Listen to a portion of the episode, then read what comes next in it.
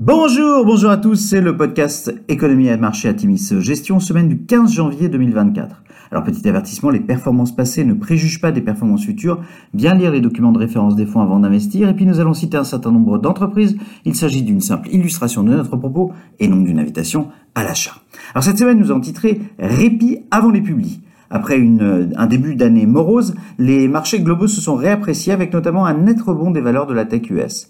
Le très attendu indice US d'inflation CPI est ressorti jeudi en hausse de 0,3% en décembre, un chiffre légèrement au-dessus des attentes fixées à 0,2%. Sur un an, l'indice progresse de 3,4% contre 3,2% attendu. Les prix à la production, indice PPI, publié vendredi, se sont quant à eux repliés de 0,1% sur le mois. Ces résultats contrastés entraînent une certaine volatilité sur les taux, le 10 ans US, qui a clôturé la semaine précédente à 4,04%, progresse à 4,07% jeudi avant de se replier à 3,96% à la clôture vendredi. Une action militaire menée par les USA et le Royaume-Uni contre les Houthis au Yémen contribue à une hausse du prix du pétrole. Le baril de WTI termine la semaine à 73 dollars, un chiffre à mettre toutefois en perspective avec les 87 dollars le baril constatés mi-octobre 2023. Rappelons que 2024 est une année d'élection pour la moitié des habitants de la planète. Ce week-end, les Taïwanais ont été les premiers aux urnes et ont favorisé le candidat opposé au rapprochement avec la Chine. À noter, les actions japonaises ont démarré l'année en fanfare avec un indice Nikkei en hausse de 6% sur la semaine, au plus haut depuis février 1990. Dans un tout autre registre, la SEC a approuvé cette semaine le lancement d'ETF investis dans les crypto-devises.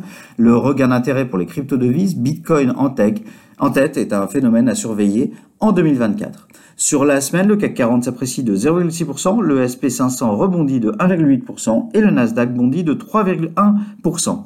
Alors du côté des sociétés, eh bien c'est le démarrage des publications, du cycle de publication. À Taïwan, TSMC prépublie les chiffres au-dessus des attentes. L'activité est tirée à la hausse par la demande liée à l'essor de l'intelligence artificielle. Le chiffre d'affaires trimestriel au-dessus des attentes s'établit à 20,10 milliards de dollars contre 19,93 milliards il y a un an.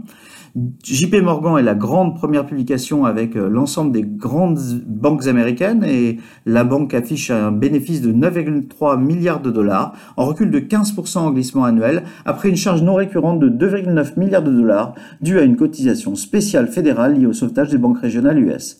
La banque dégage un bénéfice trimestriel par action de 3,04 dollars. Les revenus ressortent au-dessus des attentes à 39,9 milliards de dollars, c'est plus 12%.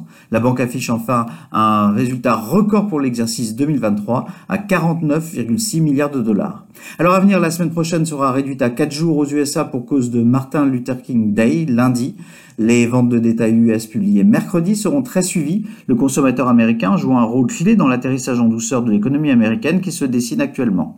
Nous maintenons nos expositions en l'état dans nos fonds d'allocation Atimis Global et Atimis Patrimoine avec un biais relativement optimiste. Nos fonds se comportent bien en ce début d'année assez houleux. Cette année sera, qui sera marquée par la géopolitique, source de volatilité et probablement par une baisse des taux directeurs. Nous maintenons notre recommandation de continuer un investissement graduel en privilégiant des dossiers de croissance de qualité et positionnés sur des thématiques porteuses. Nous vous souhaitons une excellente semaine à tous.